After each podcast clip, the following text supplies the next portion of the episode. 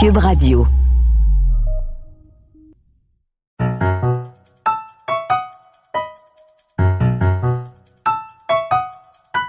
Ici Mathieu Boccoté et bienvenue aux Idées mènent le monde.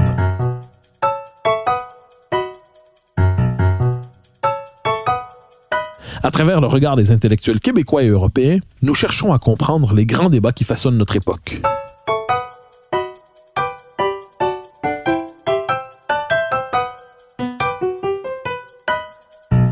L'abolition du cours éthique et culture religieuse implanté en 2008, récemment aboli donc par le gouvernement de François Legault, a suscité de nombreux débats dans la société québécoise. L'implantation ou la création en fait du nouveau cours culture québécoise et citoyenneté a suscité tout autant de débats. À quoi réfèrent ces querelles? Quel est le fond, le fond intellectuel de ces polémiques nombreuses? Pour en parler, je reçois Guillaume Rousseau, professeur à la faculté de droit de l'Université de Sherbrooke, qui s'est penché sur ces nombreuses questions au fil des ans. Guillaume Rousseau, bonjour. Bonjour. Alors, question première, tout simplement. Le cours éthique et culture religieuse a suscité de nombreux débats. Le gouvernement a décidé de l'abolir finalement. Quelles étaient les raisons, selon vous, de l'abolition de ce cours par le gouvernement Legault? Donc, depuis son, son, implantation, vous le rappeliez, en 2008, il y a eu beaucoup de contestations, beaucoup de critiques qui ont été euh, adressées à ce cours, même que ça a été contesté jusqu'en Cour suprême. Donc, euh, un, un des points principaux, c'est vraiment, c'est venu de parents et c'est beaucoup autour de ce qu'on appelle le droit des parents à une éducation conforme à leurs convictions droit qui est lui-même lié à la liberté de conscience. Donc, c'est vraiment des parents qui s'opposent à ce que leur enfant suive un cours comme ça. Et là, ça peut, dans certains cas, ça pouvait venir de parents plus religieux, dans d'autres cas, de parents plus libre-penseurs, athées ou euh, laïcs euh, militants. Et finalement, ça a échoué devant les tribunaux, mais essentiellement pour une question de preuve. C'est-à-dire qu'il y a des parents qui ont contesté, mais leur enfant n'avait pas encore suivi le cours, donc la preuve était faible. Mais en droit, il y a vraiment un problème eu égard à la liberté de, de conscience des parents, au droit des parents une éducation euh, conforme à leurs convictions, là, si on regarde les, les grands standards euh, internationaux. Donc ça, c'est le volet peut-être un peu plus juridique, mais qui m'apparaît important. Puis ensuite, ben peut-être le volet plus euh, politique, intellectuel. Ben il y a eu plusieurs critiques. Euh, encore, bon, il y a eu le, le, livre La face cachée de CR. Il y a eu des travaux, entre autres, par Nadia Elmabrook. J'en profite pour mentionner qu'elle sera justement conférencière au colloque de l'Institut de recherche sur le Québec du 20 novembre prochain où elle nous parlera justement du cours ECR. Et ce qu'elle a fait ressortir, elle, dans ses, travaux, c'est vraiment, euh, entre autres, l'image stéréotypée de certaines religions qui, euh, qui est véhiculée par le cours ECR, par les, manuels et, bon, évidemment, le, le, le classique, là, euh, euh la femme musulmane est voilée, euh, le juif porte un, une, une kippa et euh, on valorisait cela. Il n'y avait pas de regard critique sur ces, ce, ce, genre de, de, de pratique-là. Il n'y avait pas de discussion possible puisque comme l'a dit un des penseurs du cours ECR, Georges Leroux, ce qu'on souhaitait apprendre aux enfants à travers ce cours-là, c'est un respect absolu pour toute position religieuse. Et euh, on allait même jusqu'à dire du côté de M. Leroux là, que la fameuse décision de la Cour suprême dans l'affaire du Kirpan, donc le fait qu'un enfant devrait avoir le droit, euh, sous prétexte de religion, de porter une arme blanche à l'école, il fallait que ça devienne vraiment quelque chose au fondement du vivre ensemble, que tous les jeunes Québécois allaient apprendre et allaient se convertir à cette, euh, à cette position politique-là. Et c'était un des objectifs du cours ECR, tel que dévoilé, et on, on, est reconnaissant envers lui pour sa franchise, donc tel que révélé par Georges Leroux. Alors, mais comment expliquer? Ce que c'est depuis 2008 il y a eu de nombreuses critiques. Il y a le rapport Kérin en 2008 qui marque une critique de, de ce qu'on pourrait appeler l'endoctrinement multiculturaliste par ce cours la querelle revient souvent. Les partis politiques sont d'abord assez rétifs à l'idée d'abolir ce cours. Même la CAQ au début s'oppose à l'abolition du cours ECR et pourtant nous y sommes aujourd'hui. Comment expliquer cette abolition maintenant? Donc, vous avez raison de rappeler le, le, rapport de, de, Joël Quérin, donc 2009, encore là publié euh, par l'Institut de, de, recherche sur le Québec. Donc, c'est vraiment le, donc rapidement le cours est mise en, en œuvre, euh, naît officiellement en 2008, le rapport Kérin 2009, donc rapidement la lumière des documents du ministère, à la lumière des euh, de différents donc euh, documents décrits des penseurs du cours ECR, Joël Kérin arrive à démontrer, je pense, de manière euh, convaincante que c'est un cours euh, d'endoctrinement multiculturaliste, donc vraiment on est vraiment dans une logique de d'inversion du devoir d'intégration, pour reprendre une, une expression qui, qui, qui vous est chère et qui m'apparaît très juste au sujet du multiculturalisme. Donc, c'est vraiment de dire, non pas les religions minoritaires dans leur euh, dans leur pratique devraient peut-être s'adapter au Québec, à ses mœurs. Non, c'est vraiment le Québec qui doit euh, s'adapter à ces religions minoritaires-là. Donc, vraiment une logique multiculturelle. Et donc, on le sait depuis 2009. Mais ensuite, il y avait le contre-argument, euh, c'était entre autres de dire, oui, mais bon, les documents du ministère, les manuels, c'est une chose, mais sur le terrain, les professeurs font un travail extraordinaire. Autrement dit, si on trahissait le programme du cours, c'était une bonne, c'est un bon cours. Ben c'est ça. À un moment donné, effectivement, quand on a pu en débattre euh, plus largement de cet argument-là, c'est un petit peu ce qui est ressorti finalement, c'est de dire, ben ça n'a pas de sens de dire le cours peut être bon si tant est que le professeur finalement ne suit pas ce qui est censé suivre au niveau des, des programmes du, euh, du ministère et euh, et donc, euh, c'est un argument qui a été mené sur la place publique. Ensuite, il y a eu plusieurs autres travaux qui sont allés dans le sens du rapport Kérin. Je parlais du livre euh, Face cachée de CR par, euh, entre autres, M. Barry, Daniel Barry. Donc, il y a eu d'autres études qui ont qui sont allés dans le même sens. Puis je pense qu'un autre moment crucial, c'est l'adoption de la loi sur la laïcité. À ce moment-là, euh, l'opposition au niveau du Parti québécois est venue dire que ben si vous voulez aller de l'avant avec un cours de laïcité, avec c'est-à-dire avec une loi sur la laïcité, forcément, ça suppose de pas avoir un cours qui donne autant de place aux religions, qui valorise autant les religions que le cours ECR. Et donc à partir de là, je pense que le, gouvernement a accéléré sa, sa réflexion. Et pas longtemps après, hein, donc le, la loi sur la laïcité, c'est mi-2019. Et je pense que dès le début de 2020, on lance les consultations sur une réforme qu'on comprend euh, en profondeur du cours ECR, qui finalement, à l'issue des consultations, le gouvernement opte pour finalement une abolition et, le remplacement du cours ECR. Alors, nous étions nombreux à dire que le cours éthique et culture religieuse mm, était traversé, était porteur en fait de l'idéologie multiculturaliste. Vous avez déjà écrit par ailleurs dans un article du Devoir, si je ne me trompe pas, euh, dès au moment où cette querelle était très vive, qu'il y avait un lien effectivement avec le multiculturalisme canadien, comme idéologie, comme doctrine. Donc au-delà même de l'idéologie multiculturaliste en soi, il y avait un lien avec le multiculturalisme canadien en tant que tel. De quelle manière ce cours était-il un vecteur du multiculturalisme? Donc, de manière générale, ça, ça revient un petit peu à ce que je disais plus tôt, c'est-à-dire inversion du devoir d'intégration. Donc, on refusait de poser le Québec comme la norme, et c'était plutôt euh, les religions minoritaires qui étaient posées comme étant euh, les normes auxquelles le Québec devait devait s'adapter. Donc, point de vue des idées, ça, ça pouvait se, ça peut se résumer comme ça.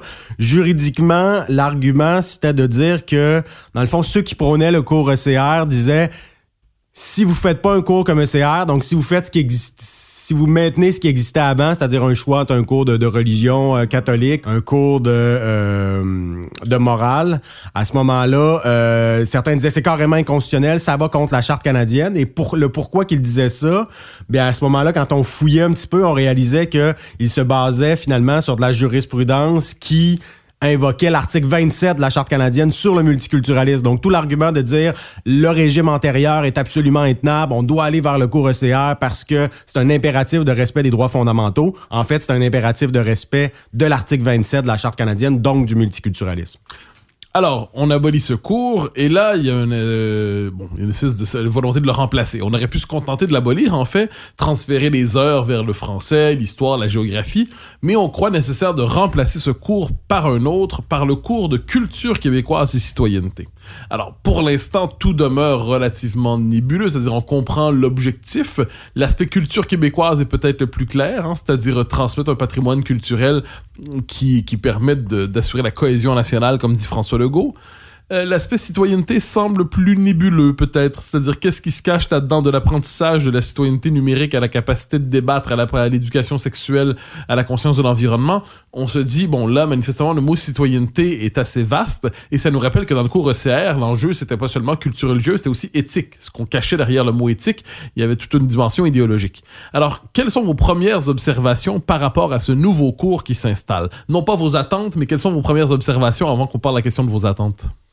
Oui, donc euh, ce qu'on annonce, c'est euh, trois axes, alors que le cours ECR, c'était deux axes essentiellement, donc la question de l'éthique euh, et la question de culture religieuse. Donc ici, les trois axes, c'est culture. On comprend que c'est la culture des sociétés, mais avec une prépondérance pour la culture québécoise. On parle ensuite de citoyenneté.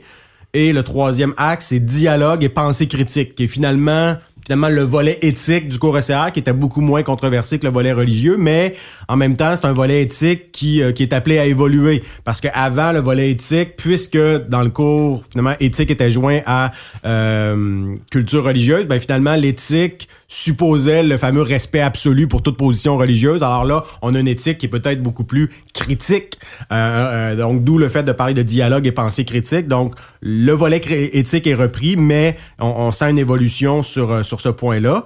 Ensuite, concrètement, pour ce qu'on en sait, ben, le, volet culturel, euh, j'ai l'impression que ça va être beaucoup autour des arts et des lettres.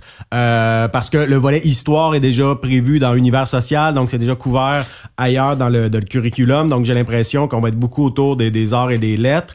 Alors ça, je pense que c'est très très intéressant. Et ensuite le volet citoyenneté, et c'est là effectivement où peut-être qu'on embrasse très large.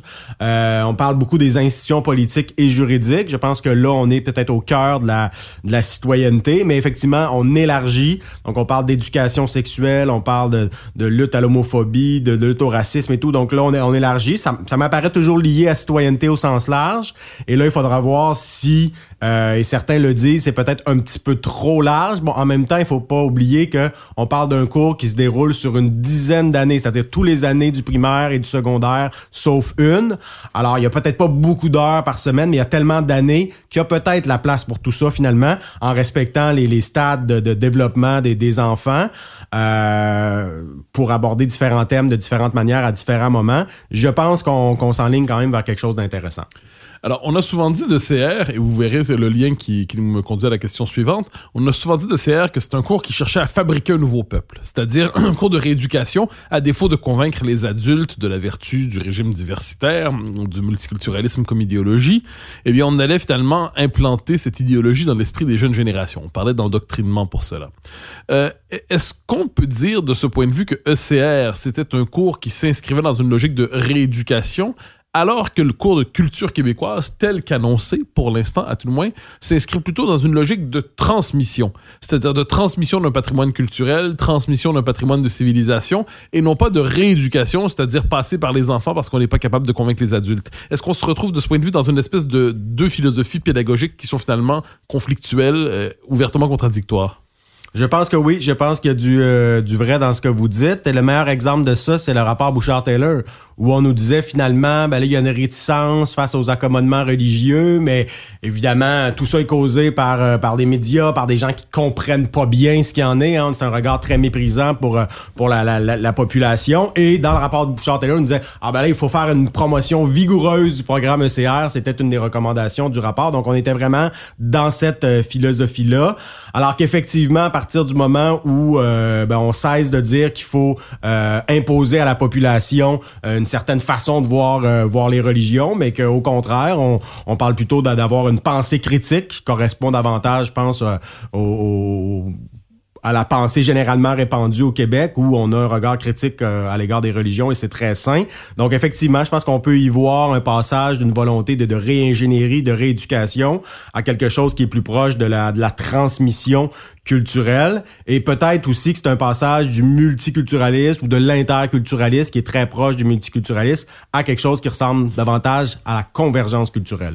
Alors, vous me conduisez au point, euh, au point que je voulais aborder avec vous.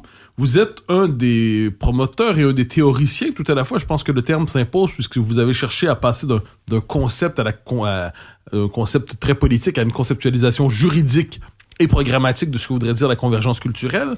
Vous êtes un promoteur du concept de convergence culturelle. Avant d'en arriver au lien entre euh, le, cours de culture québécoise et la convergence culturelle, j'aimerais vous entendre votre définition de ce que vous entendez par convergence culturelle. Donc, d'un côté, il y a l'intermulticulturalisme, de l'autre, la convergence culturelle. Quelles sont les différences de fond de ces modèles et surtout, qu'est-ce qui caractérise le modèle d'intégration que vous proposez? Donc, la convergence culturelle, c'est un concept qui apparaît entre autres dans la politique de développement culturel de 1978, donc du gouvernement du Québec, politique de développement culturel développée par Camille Lorrain, euh, Fernand Dumont, Guy Rocher, qui fait suite à l'adoption de la Charte de la langue française, donc de la loi 101 en 77. Et le lien est important parce qu'en 77, on arrive avec le concept de langue commune, de dire au Québec, évidemment qu'il y a plein de langues, mais il y a une langue commune que tout le monde doit connaître et qui sert de communication entre différents groupes linguistiques, c'est le français. Et ensuite, l'année suivante, on dit puisque le français c'est pas seulement une chaîne de mots, c'est pas seulement un outil de communication, mais c'est aussi un véhicule culturel. Puisque on a maintenant une langue commune qui est reconnue comme telle, ben il faut avoir une culture commune.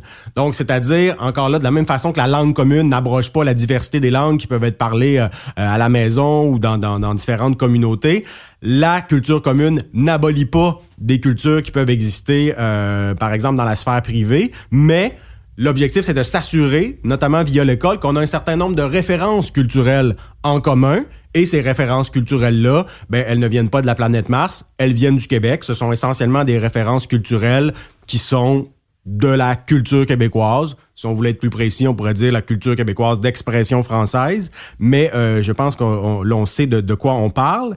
Et, et, la différence, donc, c'est que le multiculturalisme, c'est il y a plusieurs cultures et l'État les subventionne à peu près toutes pour les maintenir euh, euh, sur plusieurs générations. L'interculturalisme, c'est la même chose, mais en disant, faudrait quand même que les gens de différentes cultures s'intéressent aux autres cultures qui existent dans la société. Bon, fort bien. La, la, la convergence culturelle, c'est vraiment de dire, oui, il peut exister différentes cultures avec des gens qui viennent d'arriver d'ailleurs et qui, au jour 1, lorsqu'ils débarquent avec leur valise à, l'aéroport, ne peuvent pas euh, adhérer spontanément pleinement à la culture québécoise. On reconnaît cela. Il peut y avoir différents bagages culturels, mais on cherche à converger vers la culture québécoise qui, elle, est ouverte à ces apports-là, qui est pas une culture canadienne-française 1950 euh, figée. Non, c'est une culture moderne, ouverte, appelée à évoluer avec des apports provenant, entre autres, de culture euh, issue de l'immigration. Donc, on veut bâtir ensemble un grand projet culturel et l'avantage également de cette approche-là, c'est on dit c'est pas parce que euh, vous êtes de telle ou telle origine que vous êtes moins québécois sur le plan culturel. Parce qu'il y a ça dans le multiculturalisme et l'interculturalisme où on dit ben finalement euh, si vous êtes de telle couleur, vous êtes probablement de telle culture et vous êtes vous, vous, vous ne serez jamais vraiment québécois culturellement.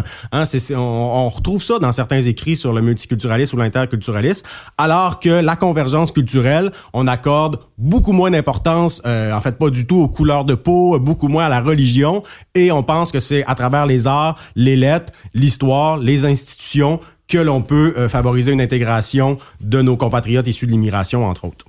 Alors, je poursuis sur la question de la convergence culturelle. Il y a donc ce cours qui pourrait y participer d'une manière ou de l'autre. Quels sont pour vous les autres grands instruments, les autres grandes mesures qui permettraient de concrétiser cette politique de convergence culturelle sous le signe, Fernand Dumont aurait dit, de culture de convergence? Oui, donc euh, très bonne question. Alors le cours ECR sera, je pense, ben, le nouveau cours qui remplacera le CR sera vraiment une pièce maîtresse là-dedans. Je pense que la loi sur la laïcité va également en, dans le sens de la euh, convergence culturelle. Je pense que la nouvelle loi 101 euh, va dans ce sens-là également parce que je, le mentionnais à l'instant à quel point langue commune. D'ailleurs, le concept de langue commune va être reconnu maintenant dans la loi 101 suite à l'adoption du, du projet de loi 96. Donc, langue commune, va avec culture commune. Et dans le projet de loi 96, donc dans la nouvelle loi 101, il y a des mentions de la culture euh, à plusieurs endroits. On parle de la langue commune, de la culture comme liant de la société. Donc vraiment, on est très très proche du concept de, de culture commune, de, de, de, culture de convergence, de convergence culturelle. Euh, déjà donc autour du, du projet de loi 96, mais le pas de plus loin qui pourrait être euh, fait, c'est de la même manière qu'en 77, il y a eu la loi 101 et en 78, euh, la politique de développement culturel misant sur euh, la convergence culturelle. Mais de la même manière, je pense que autant en 2021, il y aura le projet 96 sur la nouvelle loi 101, autant 2022 pourrait être l'année d'une politique sur la convergence culturelle. Et moi, je propose même d'aller plus loin qu'une politique, mais vraiment d'une loi sur la convergence culturelle, c'est-à-dire une loi cadre avec des grands principes et ensuite une politique qui en découle, qui est mise à jour, qui force les différents ministères et organismes publics à avoir des pratiques tous les jours qui vont dans le sens de cette, euh, de cette politique de la convergence culturelle. Et là, les organismes rendent des comptes et tout sur le modèle de la loi sur le multiculturalisme canadien. Hein, je pense que euh, on est maintenant euh, tout près de 40 ans après l'adoption ou 30 quelques années après l'adoption de la loi sur le multiculturalisme canadien. C'est que le Québec se dote d'un modèle en réponse à cela. Et ça viendrait faire en sorte de mettre de côté les politiques québécoises qui ont été adoptées, notamment celles sous le gouvernement Couillard, qui misaient davantage sur l'interculturalisme. Alors, une loi sur la convergence culturelle viendrait proposer un autre modèle clairement et le pérenniser puisqu'une loi a davantage tendance à être pérenne par rapport à une simple politique. Alors, je me permets de vous amener à faire une petite distinction parce qu'il est dans l'espace public, on entend souvent, il y a d'un côté le multiculturalisme canadien, de l'autre côté l'interculturalisme québécois et on nous présente ça comme c'était véritablement euh, très contrasté. Alors, à vous entendre, euh, je partage votre avis si c'est bien ce que vous dites, mais à vous entendre, finalement, ces deux doctrines n'en sont qu'une avec quelques nuances. Oui, effectivement, je pense que c'est très juste. Puis il y, a plusieurs indices de ça que j'ai trouvé dans, dans, mes travaux de recherche. entre autres, si vous regardez une, publication assez officielle du fédéral, de la, la bibliothèque du Parlement fédéral ou euh, sur le multiculturalisme, et là, les recherchistes, les auteurs de cette étude-là regardent ce qui, se fait dans différentes provinces et disent le multiculturalisme est dans la charte canadienne, dans une loi fédérale. Et chaque province a sa loi sur le multiculturalisme, ou euh, presque toutes les provinces ont une loi sur le multiculturalisme. Dont le Québec, seulement au Québec, on appelle ça l'interculturalisme. Donc, c'est vraiment présenté comme celle par une publication fédérale officielle, euh, ce qui en dit long. Ensuite, moi, j'avais regardé à une certaine époque, euh, vers 2014-2015 de mémoire, j'avais regardé comme ça un échantillon, somme toute limité, mais je pense assez représentatif, de différentes politiques d'interculturalisme, de politique interculturelle, donc dans des cégeps, des commissions scolaires, des municipalités, toutes sortes d'institutions publiques québécoises qui se réclamaient de l'interculturalisme. Et à aucun moment dans cette politique-là, il était question qu'il existe peut-être quelque chose comme une culture commune, la culture québécoise. Donc on n'était pas là du tout, on était dans le, voilà, il y a différentes cultures et euh, on doit, doivent interagir ensemble de manière harmonieuse. Donc on était vraiment dans une logique euh, de multiculturalisme quand on utilisait le mot interculturel Montréal. Je pourrais continuer longtemps. Je vous en donne un dernier exemple qui prouve donc la thèse de, la quasi-identité entre multiculturalisme et interculturalisme. Si vous regardez les rapports annuels de Patrimoine Canada sur l'application de la loi sur le multiculturalisme, ben qu'est-ce qu'on vous dit? On vous dit ben à, à Moose Jaw ou à Saskatoon ou à Halifax, on a fait telle telle belle activité financée au nom du multiculturalisme canadien et c'était une activité de rencontre interculturelle, de blablabla interculturel. Donc on voit très bien que dans les faits sur le terrain multi-interculturaliste, c'est un peu la même chose. Et je pense que les gens qui se réclament de l'interculturalisme et qui prétendent que c'est différent du multiculturalisme ont tendance à caricaturer le, multiculturalisme. Finalement, c'est pas vrai que le multiculturalisme c'est vraiment on veut des ghettos puis on veut absolument pas que les gens de différentes communautés, euh, s'intéressent aux cultures des autres. Je pense que ça peut être comme ça à une certaine époque, mais clairement il y a eu un virage interculturel du multiculturalisme canadien, si on peut le dire comme ça, mais qui l'éloignait pas vraiment de, de, ses origines. Donc, euh, à un moment donné, je pense qu'à la limite, euh, quand on essaie de faire la différence entre inter et multiculturaliste, on est vraiment dans, le narcissisme des petites différences. On essaie vraiment de oh, on d'être différent pour être différent, mais alors que finalement, on est vraiment sur des détails, alors que la convergence culturelle, là, c'est vraiment quelque chose de fondamentalement différent. Et c'est ce qui fait, je pense, sa richesse et son caractère euh, plus adapté au Québec. Diriez-vous de la convergence culturelle qu'il s'agit d'un modèle d'inspiration républicaine?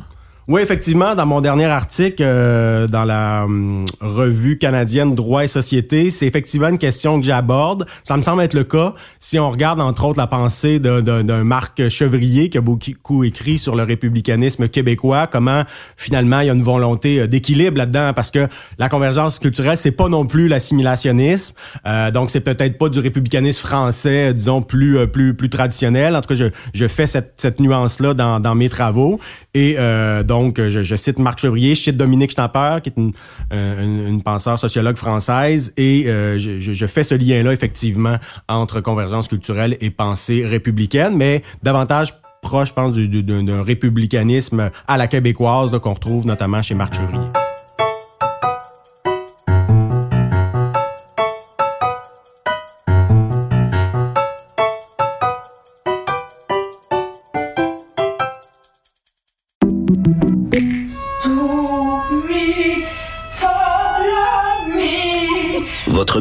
C'est un espace où vous pouvez être vous-même.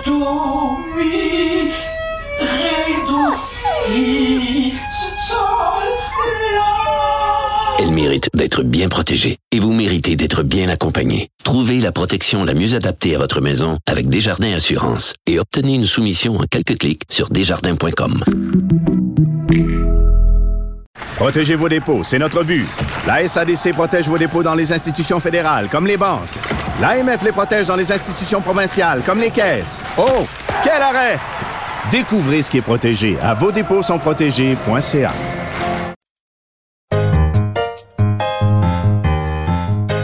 Basculons vers l'aspect euh, citoyenneté du nouveau cours qui s'annonce. Alors, on a eu des débats depuis euh, à peu près un an et demi, deux ans. Il y a l'émergence du phénomène woke dans nos sociétés, l'idéologie woke qui euh, qui se présente pour plusieurs comme une forme de de nouveau fanatisme, c'est-à-dire qui théorise la nécessaire fin du débat, qui théorise la nécessaire, le nécessaire bannissement du contradicteur, qui théorise la nécessaire expulsion civique, ou à tout le moins l'invisibilisation, comme on dit, des paroles qui sont jugées conservatrices ou réactionnaires, entre guillemets. Donc le phénomène woke s'est imposé à la manière d'une volonté d'interdire le débat, d'empêcher le débat. C'est un thème qui est assez euh, assez récurrent, qui suscite une grande inquiétude même chez les gens qui se veulent très à gauche et qui sont étonnés d'être débordés sur leur propre gauche par ce fanatisme nouveau. Euh, est-ce qu'on peut espérer croire que le volet citoyenneté du nouveau cours, au-delà de toutes les thématiques à la mode qui vont du développement durable et ainsi de suite, euh, tous, les, tous les sujets qui, qui passionnent, euh, qui passionnent ces jours-ci, est-ce qu'on peut espérer y voir un cours d'éducation civique au sens premier du terme, c'est-à-dire éduquer à la conscience de la délibération, éduquer à l'art de la conversation civique, éduquer au sens du débat? Est-ce qu'on peut espérer qu'un tel cours soit capable de relayer de telles, appelons ça, de telles compétences civiques sans lesquels, finalement, le débat démocratique est condamné à s'épuiser et même à s'effondrer. Oui, tout à fait, très bonne euh, question. Ça me permet peut-être en même temps, de répondre à votre question, de, de répondre plus amplement à la, précédente. Effectivement, je pense que pour débattre, ça prend un certain nombre de choses en commun. Euh, on pourrait difficilement débattre avec un extraterrestre. Alors, je pense que pour débattre dans une société démocratique, ça prend une langue commune, déjà, pour se comprendre. Avec la langue commune vient la culture commune, avec des références communes. Donc, c'est beaucoup plus riche un débat quand on peut référer à l'histoire, à l'évêque, à le sage, euh, à, d'autres. Donc, ça prend un certain nombre de, de, valeurs de culture commune pour qu'on puisse débattre de manière intelligible sans nécessairement avoir des positions complètement extrêmes qui n'arrivent finalement plus à, dialoguer. Ce qui est un peu le cas, le cas quand on importe des, des idées euh, des États-Unis ou d'ailleurs sans tenir compte de la réalité québécoise. Et je pense que c'est une, une, des explications là, qui fait que le phénomène woke au Québec est particulièrement euh, problématique. Bon, maintenant qu'on a dit ça, est-ce que le cours culture et citoyenneté québécoise pourra faire en sorte de former des citoyens là, qui seront davantage euh, ouverts au débat et aptes à y participer de manière euh, constructive. Je pense que oui. D'ailleurs, le, le, ministre de l'Éducation, M. Roberge, l'a mentionné dans sa conférence de presse. Ça a été un petit peu son, son mot d'ouverture. Et ce qui était drôle, c'est que sa conférence était euh, diffusée sur sa page Facebook et il y avait beaucoup de gens qui, sur sa page Facebook, critiquaient le cours de manière très, très radicale et euh, euh, discourtoise, impolie. Alors, euh, paradoxalement, il donnait raison au ministre qui était en, train de dire ben, peut-être qu'on devrait avoir un cours pour favoriser un débat respectueux. Alors, ces gens-là qui le critiquaient, paradoxalement, lui donnaient raison. Alors, il y a cette idée-là. Je pense que le ministre l'a mis la question sur la table. Maintenant, concrètement, comment ça pourra se traduire, ça reste à voir, hein, parce que là, on a eu les trois thèmes, on a eu certains exemples, mais les, euh, les documents du ministère et tout sont en, en cours d'élaboration.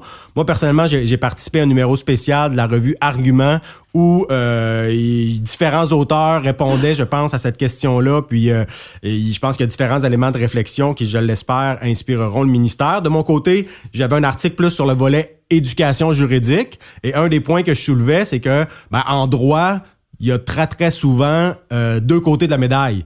Donc, euh, d'apprendre aux jeunes, oui, il y a le droit, puis il y a certaines règles claires, protection du consommateur, bon, très bien, mais souvent, les débats en matière constitutionnelle sur les droits fondamentaux, il y a deux côtés de la médaille. Oui, il peut y en avoir un qui perd à la fin en Cour suprême, mais les deux points de vue peuvent être tout à fait euh, légitimes en démocratie. Et l'exemple du Kirpan, je, prends le même exemple que, que Georges Leroux qui nous disait faut absolument respecter la, la décision du, de la Cour suprême pour le port du kirpan, donc du, du poignard dans les écoles. C'est le fondement de notre vivre ensemble. Il faut un respect absolu pour ça. Moi, je dis non, au contraire. Il faut apprendre aux enfants qu'il y a deux positions légitimes, qu'il y a des gens qui sont pour, qui pensent que l'identité religieuse, il faut absolument respecter ça. D'autres pensent qu'il y a d'autres choses plus, plus importantes, comme la, la, démocratie à respecter avec le conseil d'établissement qui avait pris une décision, euh, le droit à la sécurité. Bon, donc il y a deux points de vue. D'ailleurs, la Cour d'appel du Québec n'a pas rendu la même décision que la Cour suprême du Canada. Euh, puis, puis si demain matin le Parlement québécois décide d'interdire les armes blanches, y compris le kirpan, il peut le faire. On appelle ça la disposition de souveraineté parlementaire, autrefois appelée clause dérogatoire. Donc c'est un débat pour lequel il y a deux points de vue légitimes. Et à mon sens, je veux, moi, je voudrais pas un cours qui soit l'exact opposé de CR, dans le sens où ECR vous disait comment penser, vous deviez être favorable aux accommodements religieux. Il s'agit pas de créer un cours qui va en sorte que vous serez contre les accommodements religieux. Il s'agit de faire un cours où vous pourrez comprendre les deux points de vue, puis comprendre qu'en démocratie, ben peut-être qu'il y a quelqu'un qui a un autre point de vue que le vôtre, mais c'est quand même votre concitoyen et vous serez appelé à vivre dans une société dans, où vous serez appelé à débattre avec des personnes qui ont des points de vue contraires aux vôtres. Et l'idée, c'est de le faire rationnellement dans le respect. Alors, depuis, euh, depuis le début de cet entretien, nous parlons de la société québécoise, des débats de la société québécoise, des choix de la société québécoise, mais nous n'oublierons toutefois pas que la société québécoise, le peuple québécois, est encore pris pour un temps, hélas, dans le cadre canadien. Euh, dans quelle mesure la politique de convergence culturelle que vous euh, proposez peut-elle s'établir dans le cadre du régime canadien? Et est-ce qu'une politique de convergence culturelle, ou plus exactement, je préfère la formule de Fernand Dumont, de culture de convergence, est-ce qu'une telle politique est condamnée finalement à se faire mutiler par le régime canadien dès qu'on déciderait de la mettre en place d'une manière ou de l'autre? Ou est-ce qu'on peut en tailler une qui cadrerait dans le cadre limité de la souveraineté provinciale, toujours par ailleurs ramenée à la plus petite part par les tribunaux canadiens, par la Cour suprême, par la Charte canadienne des droits, qui a tendance à finalement neutraliser la logique de l'autonomie provinciale? Comment la politique que vous proposez est-elle, je dirais, compatible avec la situation politique présente du Québec, tout en sachant qu'elle n'est pas éternelle?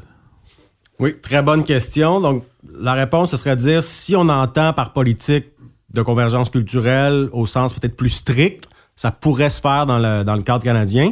Si on parle de politique de convergence culturelle au sens large, avec beaucoup plus d'implication, là, effectivement. Et, beaucoup plus d'effets. Et beaucoup plus d'effets. Là, ça pourrait rencontrer ses limites. Donc, je, je, vous présente les, les, les, deux hypothèses. Donc, quand on parle d'une politique de convergence culturelle au sens strict, euh, je vois ça de la manière suivante. Donc, vous avez une loi qui fixe un, un certain nombre de principes. Euh, bon, l'intégration, euh, c'est la participation des institutions communes euh, fondées sur une langue commune avec des, dans le but de partager des valeurs communes, bon, etc. Vous avez un certain nombre de principes. De là découle une, une politique et euh, donc qui précise un petit peu ce qu'il faut faire et ce que les, ce que les fonctionnaires devraient faire. Un peu comme par exemple la loi sur le développement durable, qui a des grands principes, ensuite en découle une, une stratégie. Et là, ça s'adresse essentiellement aux différents organismes publics, essentiellement aux fonctionnaires, et ça a un effet forcément sur les, euh, les citoyens, mais c'est pas nécessairement euh, une loi que l'on peut plaider devant les tribunaux, qui peut imposer des, des amendes ou qui vient limiter. Donc, on reste dans du bureaucratique et ce serait pas évident que on puisse euh, dire, ben voilà, euh, telle telle politique de tel organisme en, qui fait en vertu de la loi sur le, la convergence culturelle porte atteinte à tel droit de mon client ben, en vertu des chartes. C'est difficile puisque c'est, vous savez, une loi c'est deux choses. Hein, peut être euh, un outil pour gérer des droits individuels. C'est la, vision un petit peu plus anglo-saxonne d'une loi. Mais une loi, c'est aussi une expression de la volonté générale, qui est peut-être plus la conception française rousseauiste de la loi. Et quand on parle d'une loi sur la convergence culturelle, on est peut-être plus sur euh, sur le deuxième volet. Donc, on est peut-être plus sur une loi expression de la volonté générale. Hein, finalement, la loi sur le multiculturalisme canadien, euh, je pense pas que personne vous l'a jamais servi et que ça vous a rien jamais enlevé dans votre vie. Donc, c'est plus comme le message que ça envoie à la société qui peut avoir des effets concrets euh, par la suite, mais c'est davantage peut-être au niveau des effets symboliques. Alors, ce serait la même chose pour une loi sur la convergence culturelle. Donc, c'est difficile de dire, ben, donc, euh, il y aurait, ce serait vraiment difficile de trouver un argument pour la, la contester constitutionnellement. Maintenant, si on entend par politique de convergence culturelle quelque chose de plus large, donc, euh, par exemple, la loi sur la laïcité pourrait s'inscrire dans une politique de convergence culturelle au sens large, une grande orientation gouvernementale de convergence culturelle qui traverserait euh, tous les ministères et qui inspirerait l'adoption des lois. Là, on sait que la loi sur euh, la laïcité est contestée devant les tribunaux. Bon, à, mon avis, elle, est conforme et même sans la clause dérogatoire, elle pourrait passer le test, mais ça, c'est un autre débat. Mais bref, elle ouvre quand même la porte à des contestations. Même chose pour la loi 101. Je le disais tantôt, la loi 101, c'est la loi sur la langue commune. Donc, ça va avec une, une politique sur la culture commune. Donc, politique de convergence culturelle au sens large, ça inclut une politique linguistique fondée sur la promotion d'une langue commune. Or, la loi 101, elle sera toujours contestée euh, en vertu des chartes, quoique là, avec la disposition de souveraineté parlementaire ajoutée à la loi 101 grâce au projet de loi 96, on va quand même limiter euh, certaines contestations possibles, mais on voit bien donc avec ces deux lois-là qui sont contestées au nom de dispositions constitutionnelles canadiennes qu'effectivement une politique de convergence culturelle au sens large, ça serait, euh, ça peut être attaqué en vertu de dispositions constitutionnelles canadiennes, souvent interprétées de la mauvaise manière, mais peu importe. Alors, j'insiste sur cette dimension un instant, parce qu'en dernière instance, quand on parle de convergence culturelle, ou de culture de convergence, de multiculturalisme, on ne parle pas que de modèle d'aménagement de la diversité, pour reprendre le jargon du début des années 2000, on parle d'une certaine conception de l'État. On parle d'une certaine conception du politique, on parle d'une certaine conception de la citoyenneté, on parle d'une certaine conception de l'identité. Euh, est-ce qu'en dernière instance, et euh, sans vouloir euh, tout ramener à mes, mes, légitimes obsessions sur la question nationale, est-ce qu'en dernière instance, on ne peut pas voir un inévitable conflit de souveraineté interne à la Fédération canadienne à partir du moment où on prend ces deux doctrines au sérieux? Si on prend le multiculturalisme au sérieux, et si on prend la culture de convergence au sérieux, est-ce qu'en dernière instance, sachant que ces deux philosophies s'appliqueront au Québec, parce que la souveraineté fédérale s'applique au Québec et la, souveraineté provinciale québécoise s'applique évidemment au Québec. Est-ce que ces deux modèles d'intégration, ces deux modèles, en fait, ces deux modèles de, de, de représentation de la citoyenneté et de l'identité, dans la mesure où ils s'appliquent tous les deux au Québec, ne sont pas condamnés, je dirais au mieux à s'entrechoquer, au pire à se être dans une à se neutraliser l'un l'autre en dernière instance est-ce que même l'affirmation l'affirmation la plus vive du modèle québécois n'entre pas en choc avec l'affirmation toujours vive et fondée sur la puissance de l'État canadien du multiculturalisme canadien? Très bonne question. Donc, la réponse un peu euh, juridique, technique à ça, ce serait de dire, ben, s'il devait y avoir une politique sur la convergence culturelle au Québec, elle s'appliquera dans les champs de compétences du Québec, alors que la politique canadienne du multiculturalisme s'appliquera dans les champs de compétences du fédéral, y compris au Québec. Donc, voilà, au, niveau juridique, c'est aussi bête que ça. Ensuite, on, pourrait euh, parler des immunités interjuridictionnelles, pour arriver dans, dans, des détails qui compliquent le tout, mais en gros, c'est ça, euh, juridiquement. Maintenant, euh, le fait que juridiquement ça puisse être aussi simple que ça, quoique c'est plus complexe, ça n'empêche pas que ça pose des questions peut-être plus d'ordre sociologique, de la coexistence de deux modèles, de deux messages qu'on envoie aux nouveaux arrivants, alors que ce serait peut-être préférable d'envoyer un seul message plus clair. Donc là, ensuite, ça peut poser des, des, des, des questions, puis il y, a des défis sans doute sur le terrain, mais juridiquement, ça, euh, ça se partage un petit peu comme ça. Et là, ça pose la question de dire est-ce que on devrait pas plutôt euh, être dans un modèle territorial? Parce que je faisais toujours, je fais toujours le lien entre culture et langue. On sait que la meilleure manière de protéger la langue française au Québec, c'est avec un modèle territorial. Donc, ça prend une seule langue officielle, une seule langue commune sur le territoire québécois. Toute la littérature scientifique à travers le monde nous dit c'est le modèle fondé sur la territorialité qui permet l'épanouissement d'une langue minoritaire comme le Québec en Amérique du Nord. Et puisque langue et culture sont liées, ben forcément, le, mieux, ce serait que la politique de convergence culturelle, de promotion de la culture commune, s'applique à l'ensemble du territoire québécois, y compris au, autant que possible aux institutions fédérales ou en tout cas au minimum aux compagnies privées de juridiction fédérale. Donc, ce qui est vrai pour la langue devrait être vrai pour la, la, culture. Bon, là, c'est pour l'instant, c'est pas le cas. Surtout pour ce qui est des institutions publiques fédérales, là, c'est vraiment sous juridiction fédérale, sous la loi sur les langues officielles, sous la, euh, la loi sur le multiculturalisme. On voit qu'au niveau de la loi sur les langues officielles, il y a eu quand même un projet de loi déposé.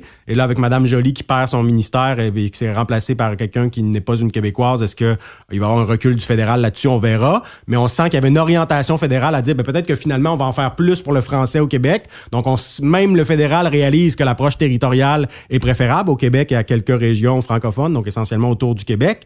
Est-ce que on peut espérer une évolution dans le même sens où on dirait, ben, la loi sur le multiculturalisme canadien, peut-être que on n'a pas besoin, du point de vue fédéral, de l'appliquer au Québec? Je sais que le Bloc a proposé un projet de loi dans ce sens-là.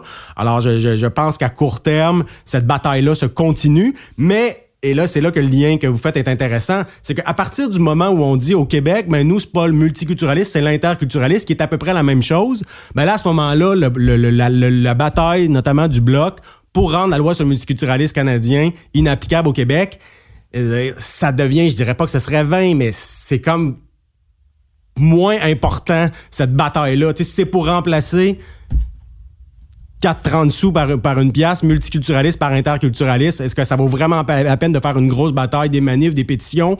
Euh, je suis pas sûr. Là, je, je, je salue le travail des députés du bloc, là, puis ils ils font bien de le faire. Mais si on avait vraiment une politique différente au Québec, et là, il s'agissait pour le bloc de se battre pour cesser l'application de la loi sur le multiculturalisme canadien au Québec pour, pour que le Québec puisse appliquer sa politique de convergence culturelle qui serait vraiment différente. Alors là, parlez-moi d'une bataille qui vaut la peine d'être menée, vous me suivez? Alors la question que vous posez, elle est tout à fait pertinente parce qu'elle nous rappelle à quel point on a des compétences québécoises et il faut les exercer de conformément à nos intérêts nationaux, avoir des politiques vraiment différentes de celles du fédéral. Puis après ça, ben la bataille pour plus d'autonomie, plus de liberté, voire la souveraineté devenait pertinente. Mais à la partir du moment où nous-mêmes, dans nos propres champs de compétences, on se fait finalement, euh, on, fait euh, des lois, des politiques qui sont les, petites jumelles difformes de celles du fédéral, ben à ce moment-là, euh, se battre pour plus de liberté, plus de souveraineté, ça devient drôlement symbolique. Et c'est là où on perd les Québécois, je pense, quand dans un, dans un combat souverainiste complètement déconnecté des questions d'identité, des questions de culture. Je pense qu'il faut faire cette bataille-là pour avoir des politiques réellement différentes au Québec, conformes à nos intérêts nationaux. Et là, si des obstacles fédéraux se, se dressent devant nous, il y aura des combats à faire pour la liberté du Québec. Mais c'est d'abord en ayant des politiques nationales et nationalistes dans nos champs de compétences qu'on peut ensuite penser que ça nous mènera à un nouvel épisode dans la bataille pour la liberté du Québec. Il nous reste le temps d'une dernière question. Retour au cours sur la culture québécoise. Euh, on dit que ce sera un cours centré sur les arts et les lettres probablement, sur les grands auteurs, les grandes œuvres. Si on devait y retrouver une œuvre plus que les autres, une figure culturelle plus que les autres, qui vous plaît particulièrement, qui est, qui, qui est chère à votre cœur, quelle figure y retrouverait-on? Euh, j'allais dire, parce qu'on parlait de, de, de, culture de convergence à l'instant, j'allais dire s'il pouvait avoir une place pour Fernand Dumont. Dans, je comprends que c'est un, un, un, sociologue, euh, mais aussi philosophe et aussi euh, grand penseur de, de, la religion au Québec. donc, vous aviez peut-être plus en tête un artiste, mais spontanément, je pense à Fernand Dumont, qui d'une manière ou de l'autre devrait avoir une place dans, dans, dans ce cours. Fernand Dumont qui nous invitait à cultiver nos raisons communes d'ailleurs. Guillaume Rousseau, c'est un grand plaisir de vous recevoir vous Démène le Monde. Merci. Merci à vous.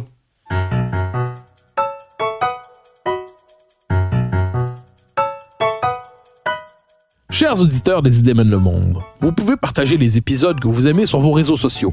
Cela nous donne à chaque fois un fier coup de main pour faire découvrir le balado.